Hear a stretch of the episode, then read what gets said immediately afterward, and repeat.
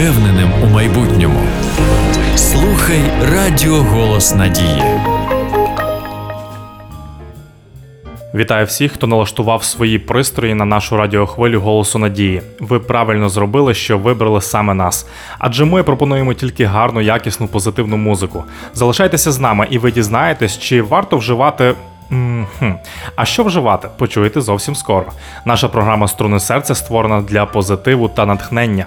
І як завжди, в студії з вами ваш Олесь Деркач. Бажаю вам тільки гарного та позитивного настрою. Слухаємо тільки якісну музику на нашій радіохвилі. Поїхали!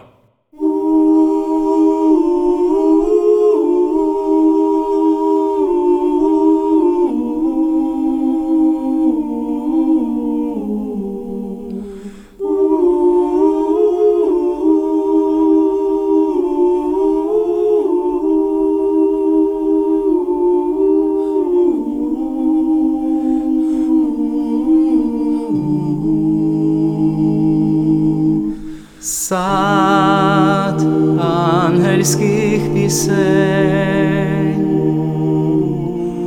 вітер носить пір'я золоте, і до ночі шлях у сад пісень, вітер знову пір'ям замете. Сатанельських пісень, мов білий корабель, пливе із ночі в день, пливе із ночі в днім древній мене стрень для ангельських дітей, співа пісні людей. Самотній мене стрель, віхова пір'їна все мете, опівночі сивий мене стрель, сад по бездоріжжю добре де.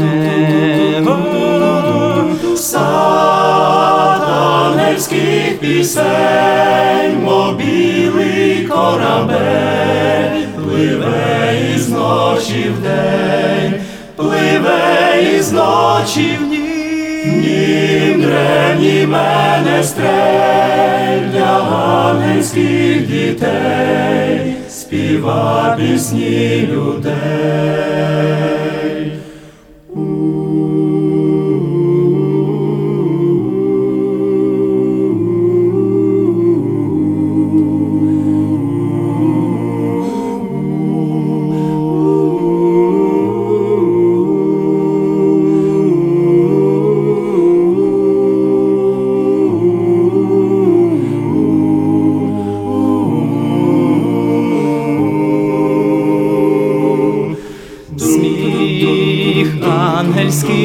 Дітей, доки світить пір'я золоте, розпіває сивий менестрель, Янголятам правду про людей. Розпіває сивий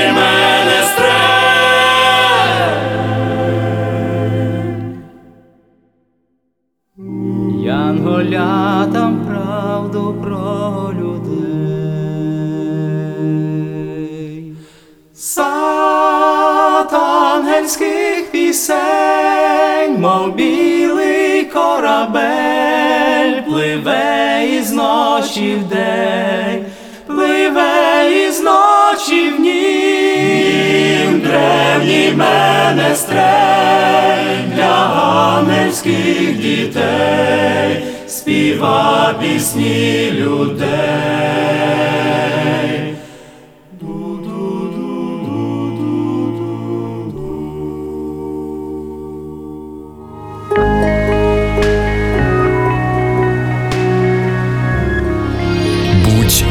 впевненим у майбутньому. Слухай радіо Голос Надії.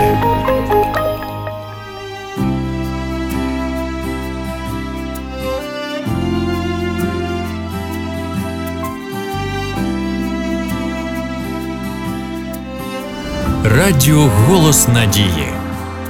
Колись в майбутньому далекому все раптом зміниться довкруг, тоді вже всім не тільки декому.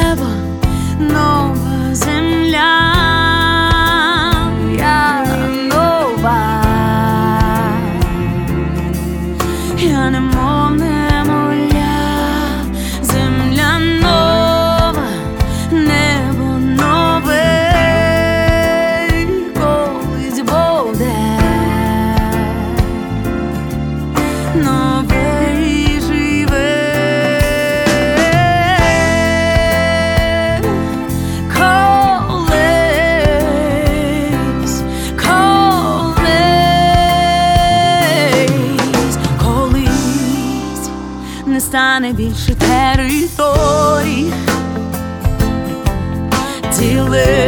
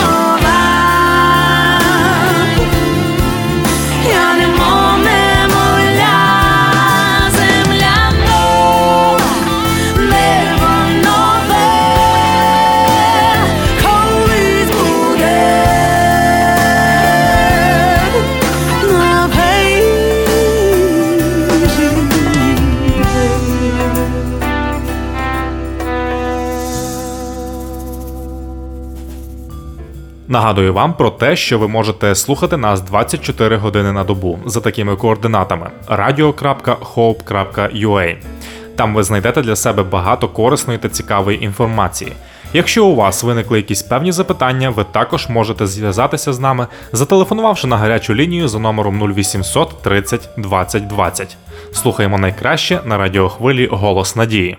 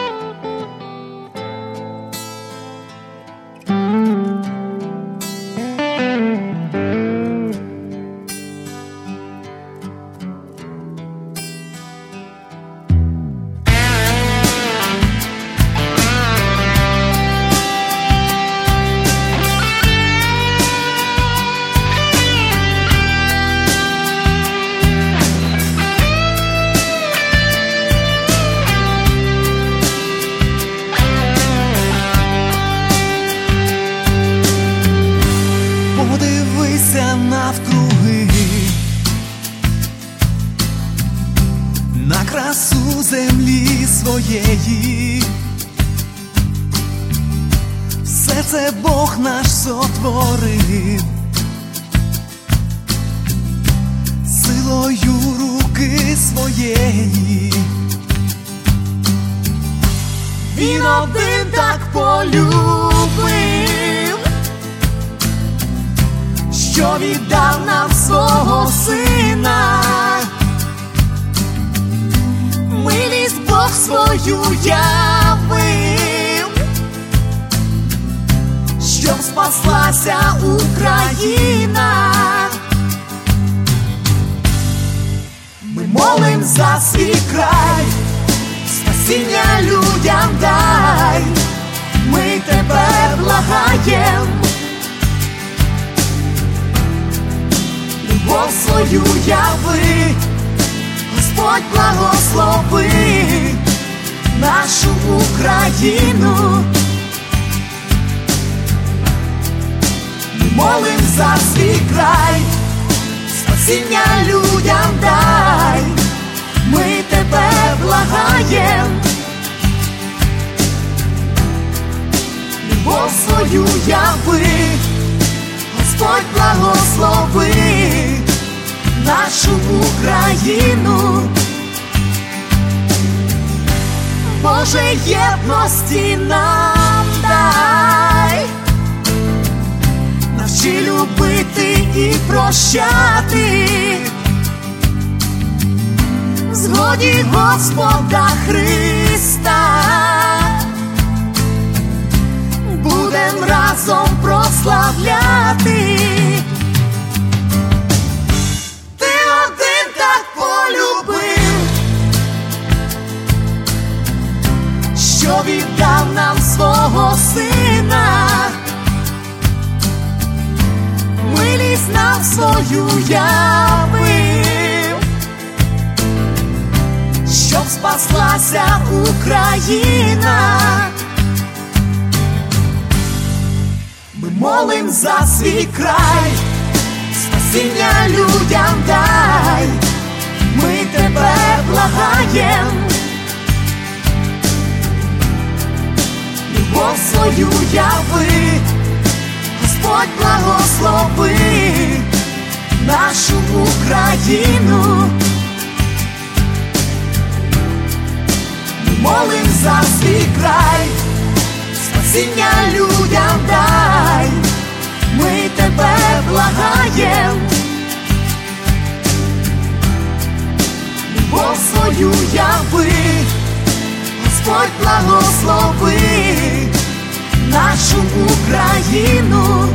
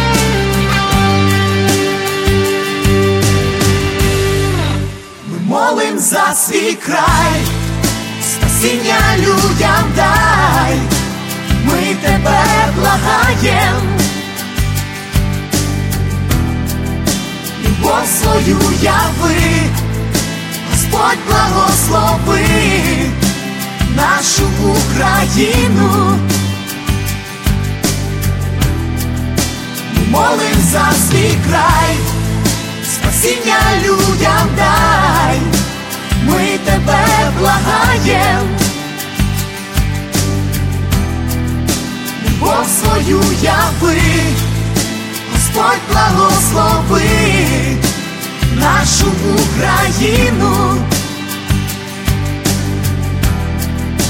Молим за свій край, спасіння людям дай, ми тебе благаєм,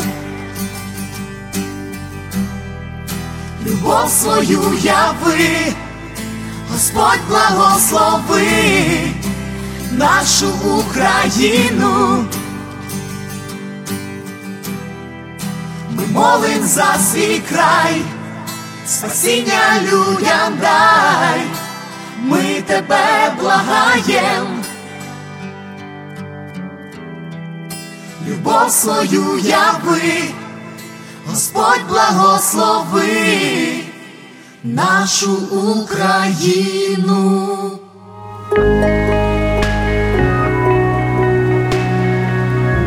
Надія ніколи не розчаровує. Слухай радіо голос надії ніколи не розчарує.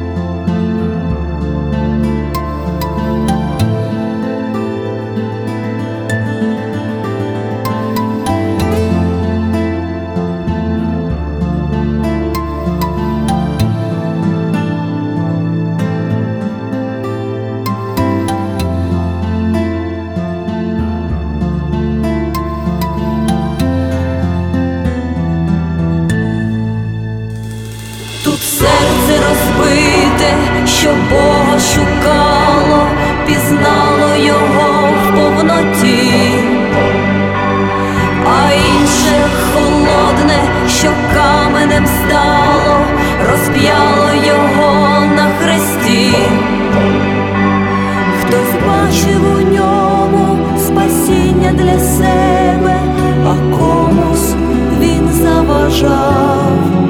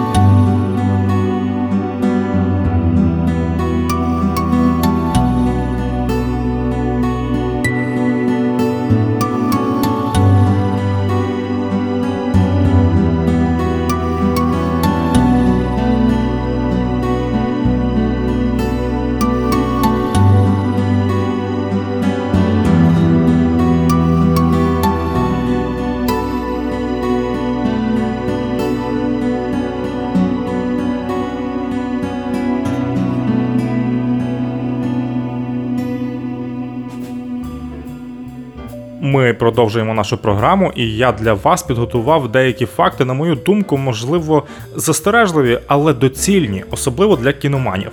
Ні, ні, ми не будемо сьогодні говорити про кіно. Ми поговоримо про те, чим ласують під час його перегляду. Можливо, ви здогадалися, що це? Так, це повітряна кукурудза.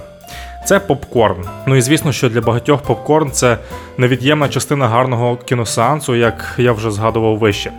Про шкоду повітряної кукурудзи говорять дуже багато. Чи так це взагалі насправді? Отже, повітряна кукурудза це ласощі, яким сотні років.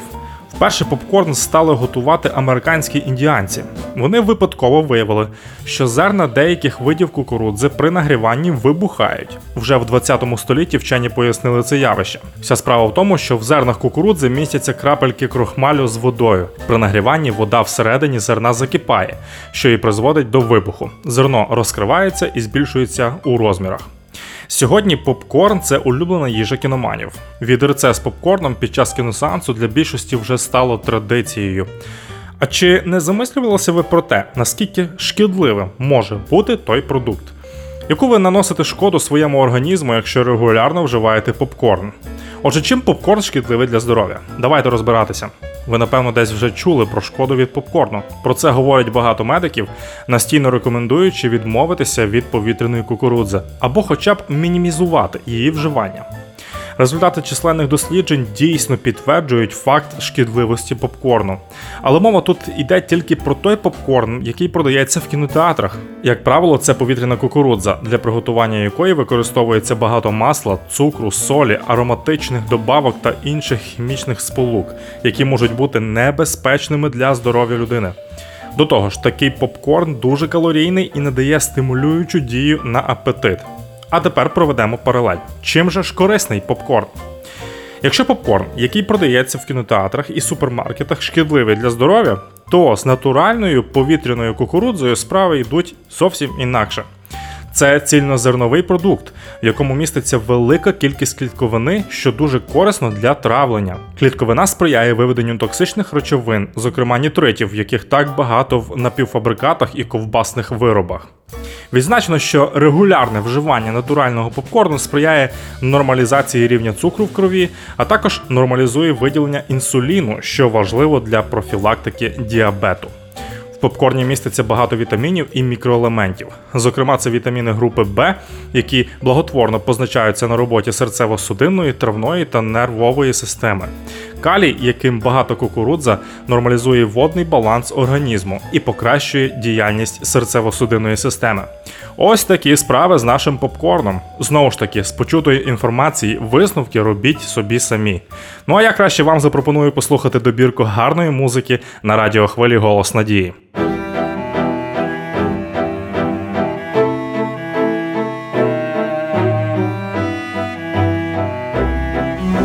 Радіо Голос Надії.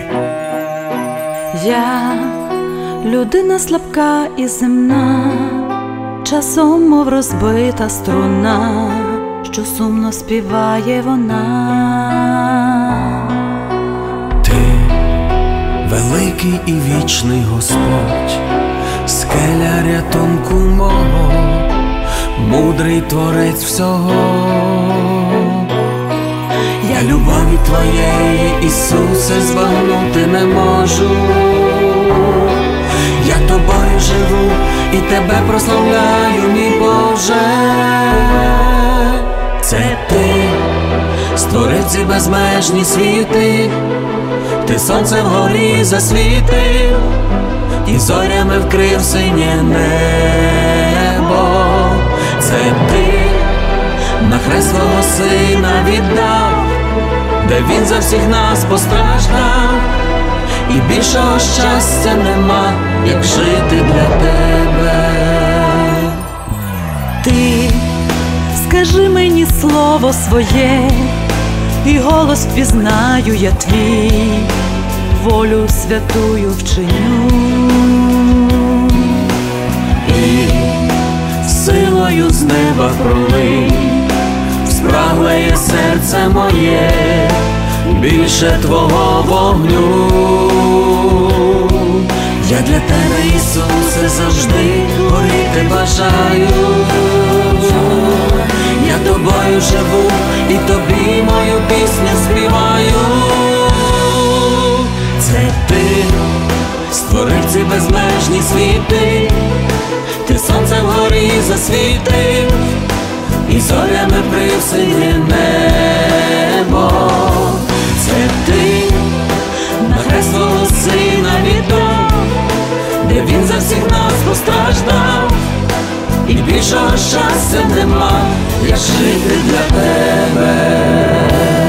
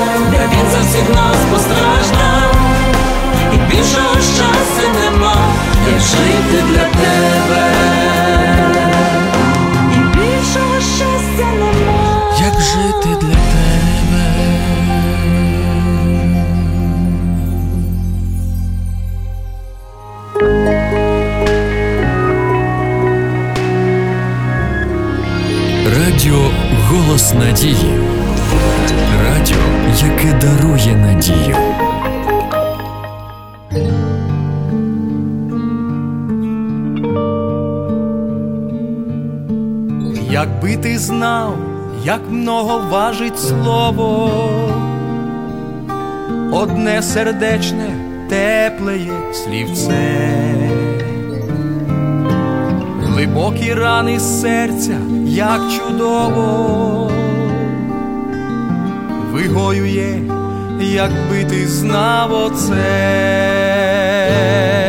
Якби ти знав, якби ти знав, говорив би по-другому, якби ти знав, якби ти знав, шукав любві слова.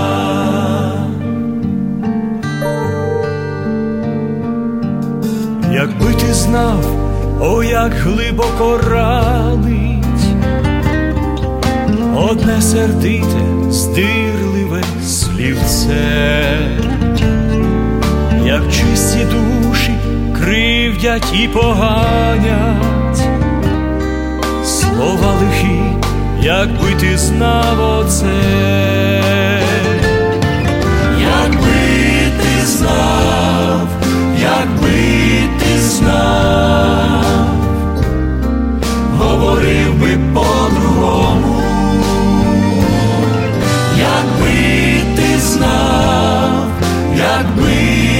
ти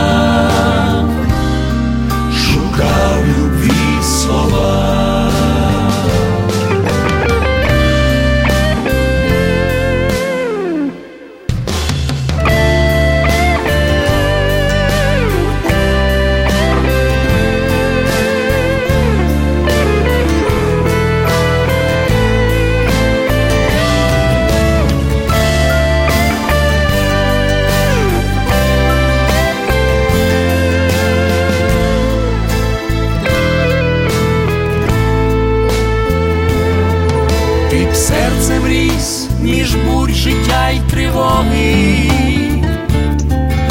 була б несхитна, ясна путь твоя, як той, що в бурю йшов по хвилях моря,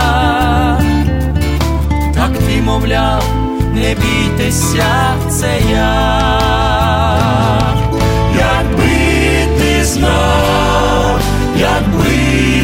ти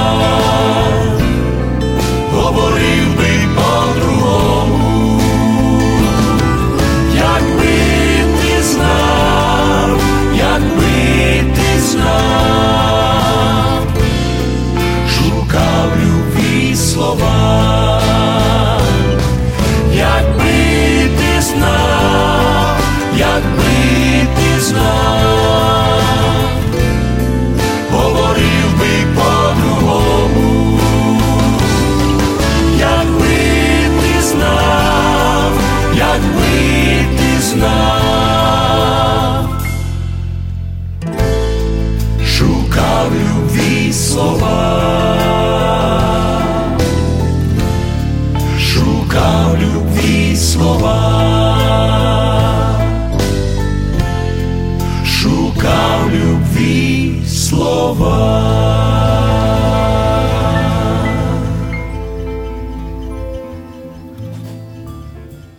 Час нашого ефіру, на жаль, підійшов до свого завершення, і я змушений з вами попрощатися, але це ненадовго.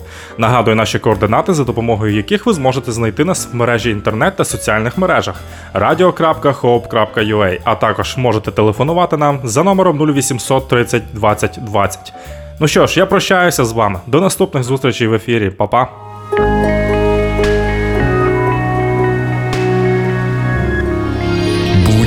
Впевненим у майбутньому. Слухай Радіо Голос Надії.